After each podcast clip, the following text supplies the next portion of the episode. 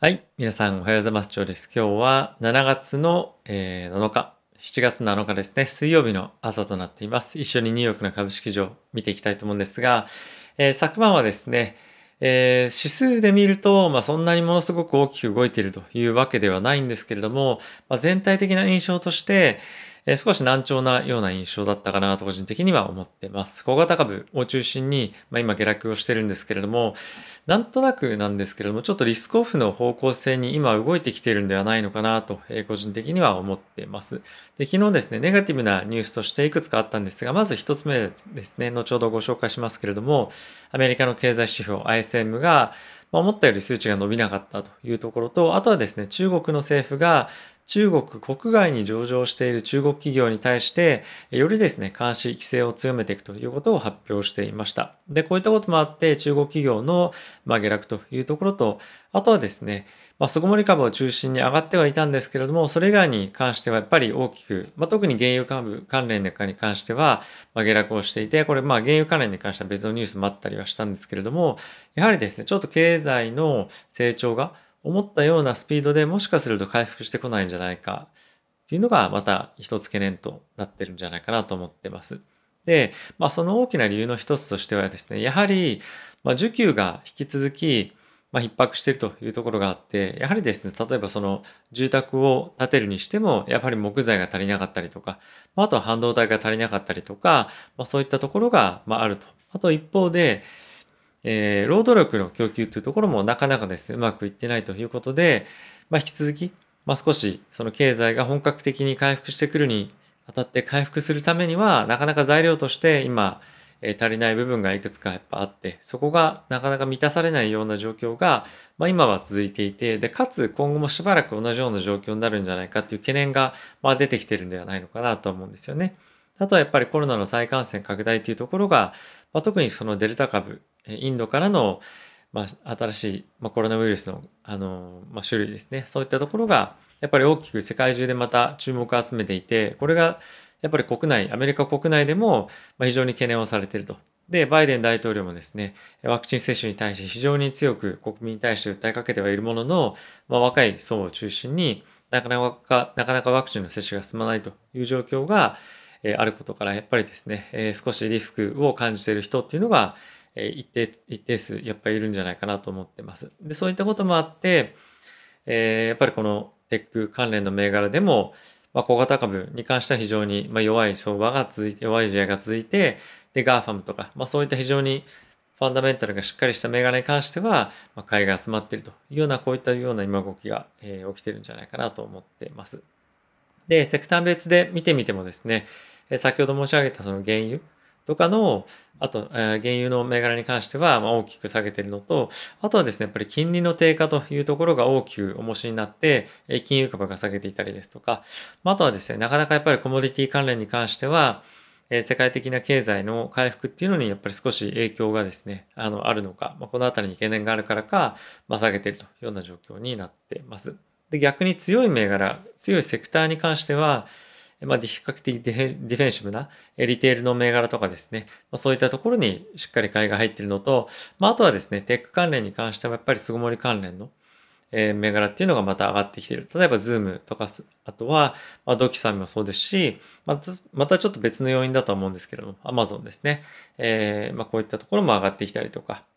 まあ、あとは、まあ、ショッピファイですね。まあ、こういったところもしっかり回復してきていて、やはりそのあたり、まあ、警戒されているのかなというのが少し伺えるような動きが、えー、まあ、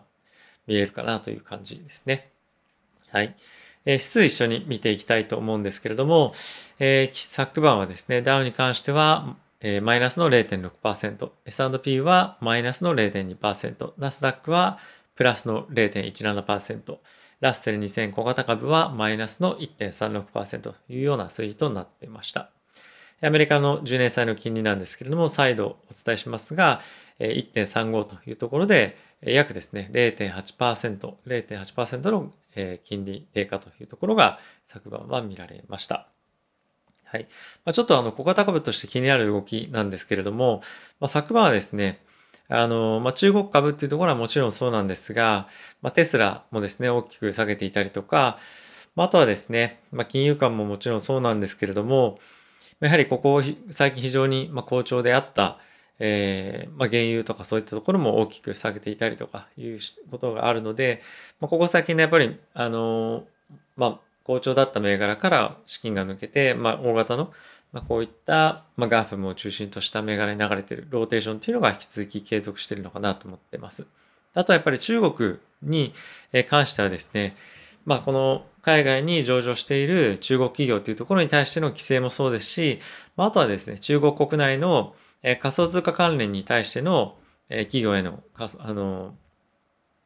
規制というところも進んでいて、やっぱり中国政府の本当にその何ですか監視の目が国内外で非常に強くなっていてやっぱ結構ここ最近下落してますけれどもさらに一段下落する可能性っていうのは、まあ、やっぱりあるんじゃないかなと思いますしこの DD に対して向けられている目というところもそうですしあとはやっぱり仮想通貨関連に対して目を向けられているのもそうなんですけれどもまだこれからどんどんどんどん先に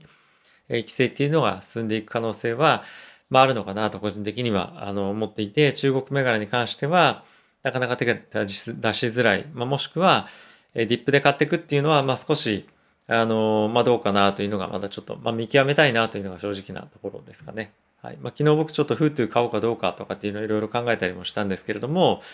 まあ、あの飛び込んでいくっていうのもまだ今はちょっと静観しておいた方が個人的にはまあいいかなと思いました。はい。えー、ニュース一緒に見ていきたいと思うんですが、えー、昨晩ですね、先ほど申し上げた通り ISM の非製造業指数が発表されていました。で、予想がですね、これ63.5という数字だったんですけれども、えー、実数は60.1というところで、えー、大きく鈍化をしていました。で、まあその要因としては、やはり雇用の数値が非常に悪くて49.3だったんですね。50を割り込んだというところと、あとはですね、仕入れ価格が79.5と、いうところですね。まあ、80.5から、まあ、鈍化はしたんですけれども、引き続きかなり高い水準となっていることもあって、やはり経済の回復に対して、えー、なかなか前向きな、まあ、数値ではなかったというところがやっぱり大きくあるのかなと思っています。はい。あとはですね、原油価格の先物を大きく下げてますけれども、まあ、これはですね、一部の産油国が、えー、供給増っていうところに対して、えー、やっていくよっていうような、まあ、姿勢を見せるんじゃないかっていうですね、まあ、懸念があったりとかして、えこの辺りに対して警戒が、ま、今出てるというわけですね。はい。まあ、あとは、え中国がですね、まあ、先ほど申し上げたように、海外に上場している企業に対して監視を強化。まあ、これ、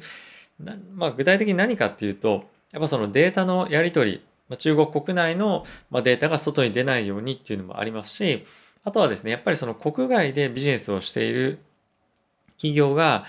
あの、まあ、ビジネスをしているか、上場してるか、上場してる企業が、そのあ例えばアメリカの規制の管轄にいる中でその国内中国国内で、まあ、取得しているデータに対してどういう取り扱いになっているのかとかですねまあその辺にあたりその辺に対して非常に懸念を示しているというのがやっぱりあるので今後もさらに出てくる可能性があるんですよねやっぱりこの規制関連に関しての情報っていうのは。なので、まあ、この辺りはあのニュース一旦ちょっとできてからではないとなかなか入っていくのはちょっと怖いなと個人的には思ってますと。であとは中国が、まあ、これ特にアメリカというような名指しでやってるわけではないんですけれども技術封鎖に対して抵抗をしっかりとしていきますよと。例えばですね今なかなか半導体の、まあ、特許がですね非常に進んでるあの例えば、まあ、NVIDIA のチップとかもそうなんですけどもこれを中国に対して供給すると、まあ、そういったところに対して、ね、やっぱり一定程度の規制があったりとか、まあ、そういったまあ、技術に対しての封鎖を行うようであれば、まあ、アメリカではですね、あの、何かしらの制裁なり何なりやっていきますよということが、えー、発表されていました。やはりまあこういった声明を出すっていうこと自体やっぱりなかなかその中国としても難しい判断だったとは思うんですけれども、えー、まあアメリカだけではなくて、まあ、ヨーロッパを中心とした先進国ですね、まあ、そういったところからのなかなか歩み寄りがないということで、今後は強硬姿勢に出ていく可能性もあるので、今後どういったその政治的な進展があるのかというところは、やっぱり経済に対しても大きく影響があると思うので、このあたりのニュースは注視をしていきたいなと思っています。はい、あとはですね、バイデン大統領が、先ほど申し上げたそのデルタ株のあの感染拡大というところに非常に懸念を示していて、もう本当はね、本当にですね、その接種する人が一件一件してない人の家に回って接種をすべきだっていうような、まあ、そういった対策を取るべきだっていうぐらい、まあ、今あのワクチン接種っていうのを推し進めようとしような、えー、してるような状況ですね。まあ、おそらくその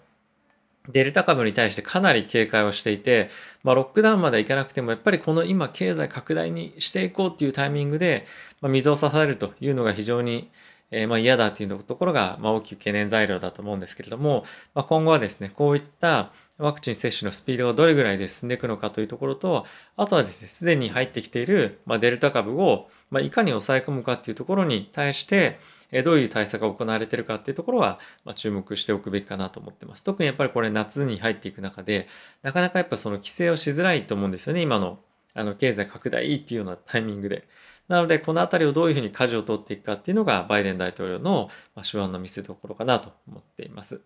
はい、あとはですね、ドイツなんですけれども、8月にコロナの規制解除ということを行っていくということを発表していました。まあ、それはあのワクチンの接種が進むというところが一定程度の条件にはあるんですけれども、いよいよ、えー、まあ、感染拡大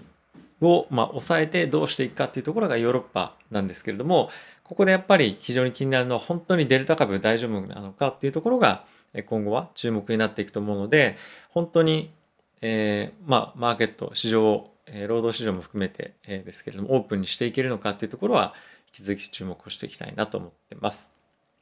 はい。まあ、ドイツの、ドイツ銀行もですね、えー、レポートを出していて、コロナっていうところとか、まあ、とはですね、FOMC、まあ、こういったところの、議事録がですね、今晩ですね、出てくるんですけれども、やっぱり警戒感非常に高まっているということで、リスクとしては短期的に下を見てるんじゃないかっていうようなことも発表していて、なかなかですね、株価が上がっていきづらい状況にはあるので、まあ、少し警戒感を持って、え